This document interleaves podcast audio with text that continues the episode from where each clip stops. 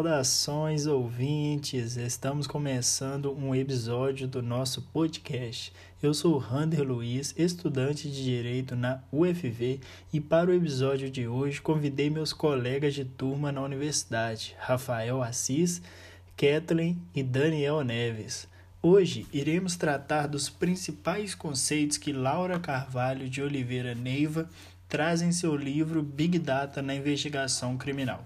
Com o intuito de apresentar o conteúdo do texto de forma mais simples e didática possível, vamos fazer uma roda de conversa com perguntas sobre pontos chaves para compreender essa extensa obra da Laura Neiva. Para isso, iremos dividir os temas tratados no livro em três partes, sendo a primeira destinada à contextualização histórica, a segunda tratará do surgimento do Big Data e como ele funciona, e por fim, caberá a terceira parte, uma análise crítica do próprio Big, Big Data.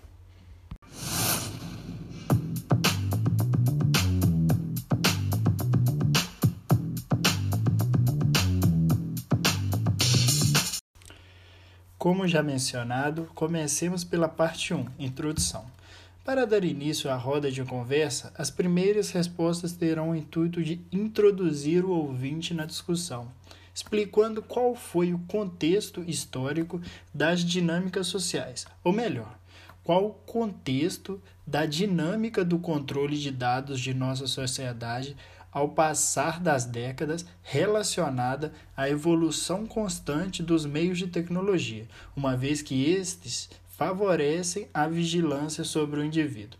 Dito isso, pergunta ao colega Daniel: qual é o impacto dos recorrentes melhoramentos que se verificam nos sistemas de vigilância, principalmente pelo desenvolvimento tecnológico alcançado no final do século XX? Bom dia a todos. É, em relação à pergunta, Rander, é, podemos dizer que o controle da ordem pública e da criminalidade por parte das instituições governamentais se alterou exorbitante, uma vez que os desenvolvimentos dos sistemas é, tornam mais fácil a vigia dos atos dos indivíduos, o consequente armazenamento dessas informações e além da análise em massa desses dados. Né? Todavia, ainda verificam-se resquícios do panoptismo social, que devido a esses próprios avanços foi exponencializado. É, nesse sentido, os avanços tecnológicos fizeram surgir novas formas de, de bio, é, biopoder que remetem ao conceito do panoptismo, do qual Michel Foucault trata em algumas de suas obras, que refere à vigilância e controle social sobre os indivíduos. Assim, mesmo esse domínio não sendo explícito, é, o arsenal de vigilância cada vez maior favorece esse tipo de prática. E respondendo essa questão, é, eu pergunto ao Rafael. Nesse sentido, é, é possível traçar um paralelo entre o sistema Big Data com o panóptico de Bentham? Sim, em ambos estamos lidando com a questão da vigilância. Porém, existem variados elementos que também permitem a distinção entre esses dois modos. Foucault expõe a verdade e as formas jurídicas que Bentham afirmava a existência de uma forma de poder, que era exercida sobre os indivíduos em forma de vigilância individual e contínua, em forma de controle de punição e recompensa e em forma de correção, isto é, de formação e transformação dos indivíduos em função de certas normas, que ficou conhecido como panoptismo. Já com a Big Data, a vigilância ocorre de forma constante, mas não nas instituições prisionais, e sim no meio social, de uma forma extremamente ampla, analisando uma vasta gama de dados e traduzindo-os para traçar perfis psicológicos, obter dados referentes à localização dos indivíduos, assim como buscar meios de prevenir e repreender atividades criminais. Visto isso, pensando ainda no desenvolvimento das formas de vigilância, pergunto ao colega Rander: existe algum fato ou acontecimento que gerou esse crescimento exorbitante das novas formas de controlar vigiar e supervisionar os indivíduos? Ótima pergunta, Rafael. Existe sim. A autora do livro que estamos analisando, Laura Neiva, destaca o elo entre o pânico moral que o fatídico atentado do dia 11 de setembro nos Estados Unidos tem sobre o desenvolvimento das formas de vigilância. Assim, houve um esforço transnacional entre os países buscando o melhoramento dos métodos e técnicas de vigilância e alcance desta, além do foco cada vez maior na implementação prática desses métodos. Também foi expandida, estimulada e legitimada outras tecnologias com enfoque no controle e monitoramento do corpo, o que proporcionou o supervisionamento do movimento dos indivíduos na sociedade, incrementado por grandes é, financiamentos no desenvolvimento de sensores e programas de dados capazes de fornecer estratégias de inteligência que seriam úteis na atuação estatal. Agora surge uma questão importante. Após as pessoas perceberem que eram, entre aspas, observadas além do previsto pelos sistemas de vigilância, as práticas desses sistemas foram alteradas para uma ação mais direta e que alcançava mais pessoas simultaneamente. Qual foi essa mudança do sistema de vigilância? Essa mudança ela ocorreu pelo uso de dados algoritmos, que eram inseridos nas bases de dados de todas as pessoas sem nem mesmo consentimento delas, o que abrangia um grande volume de dados, que eram analisados por eles por esses dados eram analisados os padrões de comportamento das pessoas, até mesmo por meio de escuta telefônica, e com a argumentação de que isso era necessário para a proteção de todo mundo, mesmo que isso interferisse na privacidade dos cidadãos e que eles visavam é, a tentativa de encontrar um equilíbrio entre os direitos civis e a necessidade coletiva de segurança. E, e os agentes responsáveis pela essa utilização do sistema de vigilância, é, eles alegavam que é necessária essa utilização para conseguir antecipar e prevenir comportamentos terroristas. Tenho uma outra pergunta para Kathleen. No sentido da sua resposta anterior, Quais os princípios que deveriam ser seguidos pela agência de segurança para poder monitorar a vida pessoal das pessoas? O princípio que deveria ser seguido para a agência de segurança, em meu ponto de vista, seria o princípio do consentimento, no qual a pessoa, o titular, né, deve ter total conhecimento e autorização explícita sobre o que ocorre. E o princípio da finalidade, no qual os dados pessoais só devem ser coligido para fins específicos, explícitos e legítimos e que não devem ser processados de modo incompatível com esses fins, e o princípio da minimização, no qual o processamento dos dados ele deve restringir-se ao mínimo indispensável, sem ficar interferindo na privacidade das pessoas.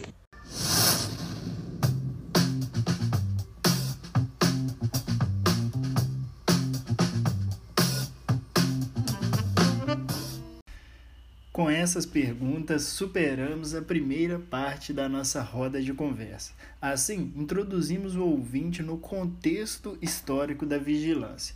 Agora, passemos a entender como o Big Data surge nesse cenário. Assim, pergunto ao Daniel: o que é Big Data? Big Data é uma área do conhecimento que estuda como tratar, analisar e obter informações a partir de conjuntos de dados que são grandes demais para serem analisados por sistemas convencionais, tradicionais. São conjuntos de dados que são recolhidos e analisados, convertidos em algoritmos, é, categorizados numericamente, identificados por via de um índice para posteriormente extrair informações que oriente políticas criminais e ajude políticas criminais, né? E, e políticas públicas, de vigilância pública. De outro modo, né, o Big Data pode ser classificado enquanto um fenômeno cultural, tecnológico e acadêmico que resulta da interação de três elementos: a tecnologia, que proporciona a maximização do poder computacional e da precisão de algoritmos, a análise, identificação de padrões por via de um conjunto de dados. E a mitologia, é, como uma crença generalizada de que grandes conjuntos de dados oferecem formas melhores de inteligência e conhecimento. E depois dessa tentativa de definir o Big Data, é, eu pergunto a você, Rander, é, como surge o Big Data? Bom, Daniel, no contexto atual, o controle e a supervisão são anônimos, já que a vigilância dos cidadãos é feita com base em seus dados online, diferente do modelo da vigilância tradicional, é, pois essa era incumbida de um fim específico. Já o monitoramento feito sobre os indivíduos atualmente desenvolve-se de modo contínuo, sem fim pré-estabelecido, é, pois pode ser definido posteriormente ao recolhimento de dados.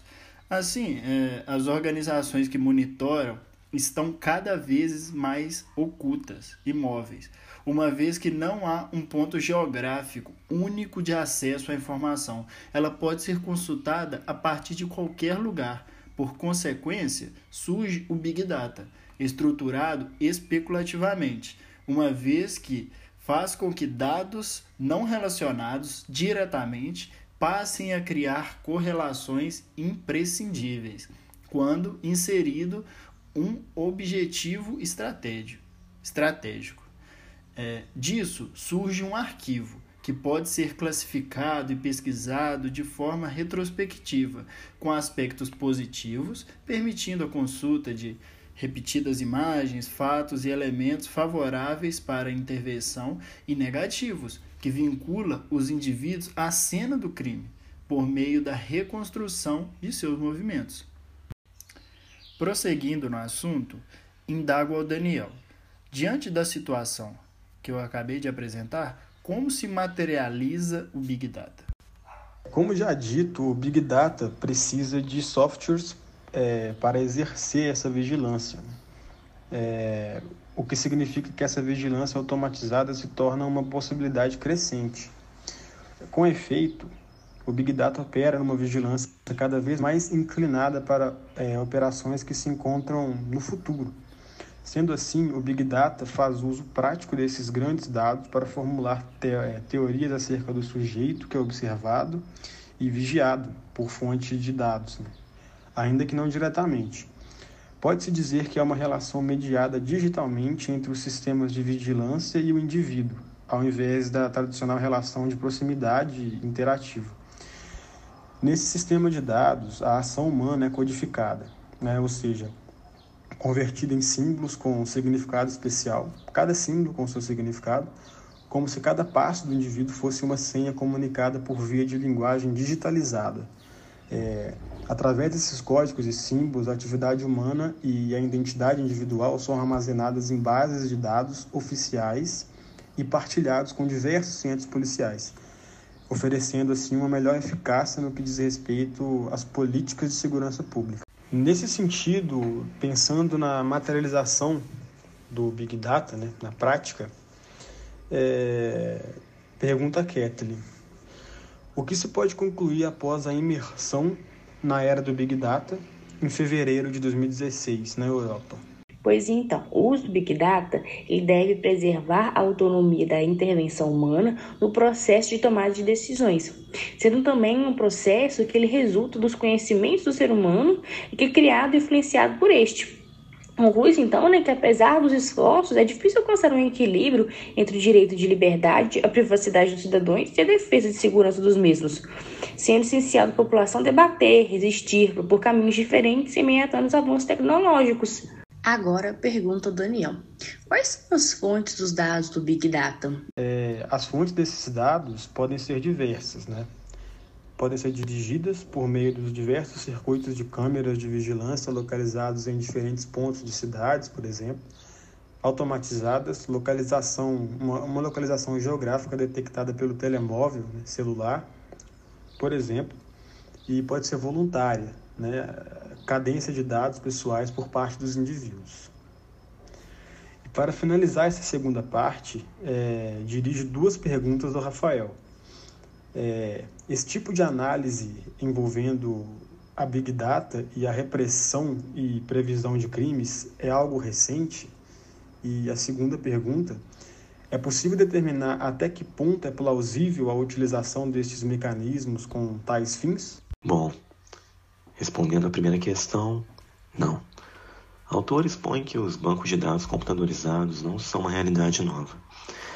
O escritório do Censo dos Estados Unidos implementou o primeiro equipamento de processamento automatizado do mundo em 1890, a máquina de cartão de perfuração. Os bancos de dados relacionais surgiram em 1960.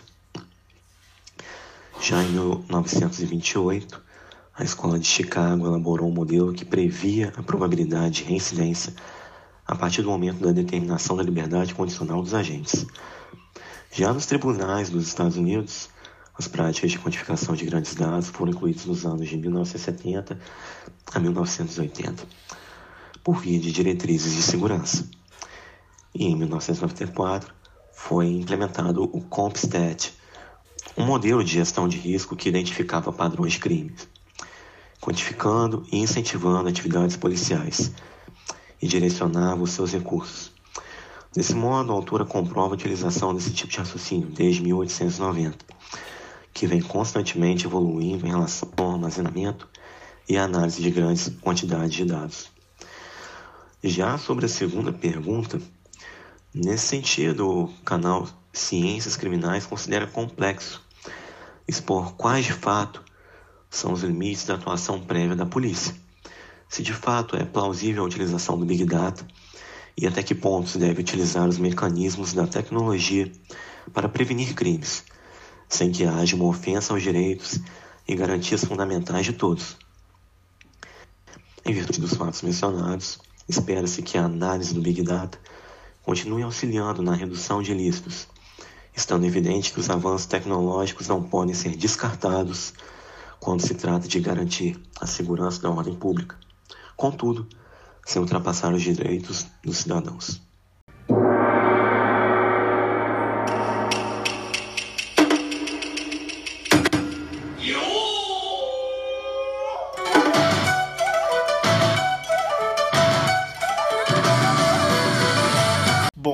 Vencida a segunda parte de nossa roda de conversa, que possibilitou o ouvinte a entender como o Big Data surgiu no meio social e como funciona de fato na segurança pública em favor dos indivíduos. Foi possível perceber, com as perguntas anteriores, pelo menos de maneira superficial, que o Big Data tem como efeito colateral o demasiado acesso aos dados dos indivíduos e, por consequência, a manipulação, que pode ser positiva e negativa. Com isso, passemos agora à parte 3, que se trata de uma análise crítica do Big Data, verificando quais são de fato as críticas dirigidas a esse novo modelo de.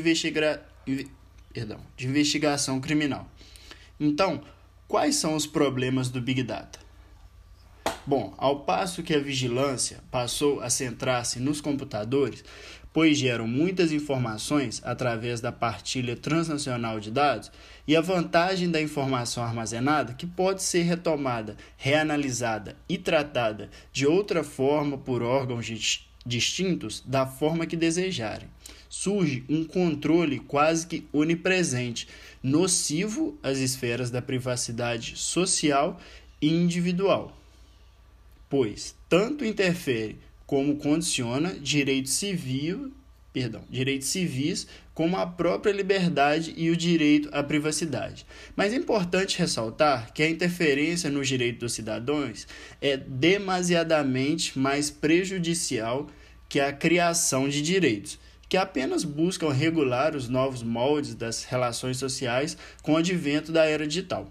Portanto, o problema desse modelo é que não se garante que os dados que foram recolhidos pelas instituições e órgãos, sejam eles públicos ou privados, sejam abrangentes e representativos. Ou seja, o enfoque do Big Data acaba sendo maior no conteúdo do Big Data e não a sua própria eficácia funcional. Seguindo nossa análise crítica ao Big Data, Kathleen, o Big Data vem acarretando riscos e incertezas para a população por quais motivos? O sistema Big Data ele vem acarretando riscos, certas incertezas para a população devido ao seu sistema de vigilância, que recolhe e recuperam dados que seriam considerados para a proteção das pessoas, mas que acabaram, acabam né, interferindo na privacidade delas, o que nos leva a discussões sobre a liberdade garantida pelo sistema democrático e além do fato de a população entender que é controlada por diversas vias de rede social, como por exemplo mesmo pela localização geográfica, pelo histórico de chamadas e vários, e vários outros meios. Agora, Rafael, um ponto abordado no texto referente ao uso da Big Data para a investigação criminal reside, em certo modo, na invasão da, de privacidade envolvendo o acesso a variadas informações A utilização de grandes dados apresentou alguma consequência recente no Brasil devido à facilidade de acesso a uma gama de dados? Sim. Em paralelo ao uso desses dados para investigações e outras situações preventivas, ao acesso a esses dados com fins ilícitos. Como exemplo disso, é a reação do aumento dos casos de vazamento de dados é, à perda financeira causada por ataques cibernéticos. E no Brasil, essa perda foi de 80 bilhões de reais só em 2019, como informa o levantamento mais recente da União Internacional de Telecomunicações, ITU, na sigla em inglês que é um órgão das, da Organização das Nações Unidas, a ONU. Fatos como esses fizeram com que governos, empresas sociedade se preocupassem em criar mecanismos para evitar a invasão de privacidade. De modo de que uma das reações no Brasil foi a criação da LGPD, a Lei Geral de Proteção de Dados, para lidar com o problema da privacidade desses dados. Feita minha análise crítica desse ponto, dirijo minha última pergunta para o Hanner. Qual é o efeito prático do Big Data na segurança pública? Interessante essa questão, Rafael. O próprio Kierkegaard, filósofo dinamarquês, que é conhecido como precursor do existencialismo, mas que não nos cabe aqui discutir essa questão, pois fugiria do teor do texto da investigação criminal. Assim, voltando ao tema, Kierkegaard afirma que as mudanças sociais que discutimos até então propiciaram o desmonte das barreiras entre os Estados-membros e, por consequência, a desafios na segurança. Desse modo, o que se observa no dias, nos dias atuais, no âmbito do Big Data, são iniciativas focadas no intercâmbio de informações, abarcadas no princípio da disponibilidade que está contido no sistema PRUM. Esse sistema que defende o pleno uso das novas tecnologias e recíproco acesso a bases de dados nacionais no plano internacional. Isso gera massivos investimentos em diversos países no desenvolvimento dessas tecnologias para a solução de questões complexas de segurança. Todavia, como efeito colateral, a ascensão e melhoramento cada vez maior desses métodos de vigilância acabam por atribuir aos cidadãos rótulos, colocando-os em grupos especiais de vigilância. Para finalizar a terceira parte crítica de nosso podcast e, consequentemente, finalizando nossa explanação sobre a temática do livro, pergunto a Kathleen. Além dos dados adquiridos de forma incorreta pelo sistema de vigilância, tecido no texto, que outras situações ele pode gerar. O sistema de vigilância, além de adquirir de forma incorreta os dados das pessoas, devido ao grande aumento desses dados, eles vêm gerando um aumento de desigualdade social. Por quê? Como cita no texto, a gente tem um exemplo do Departamento de Los Angeles, que ele utiliza um modelo de cálculo de perfis de risco, né, que identifica, identifica os indivíduos que provavelmente desenvolveriam condutas criminais.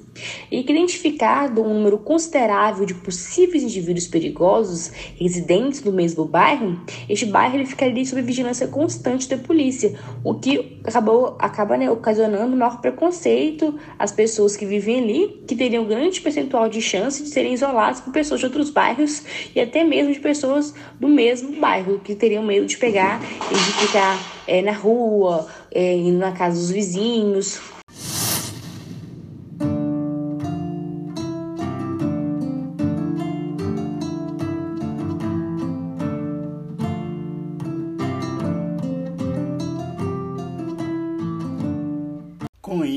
finalizamos nossa roda de conversa e esperamos que tenhamos tirado as principais dúvidas sobre o livro Big Data na Investigação Criminal e que vocês tenham gostado do conteúdo apresentado. Grande abraço e até a próxima.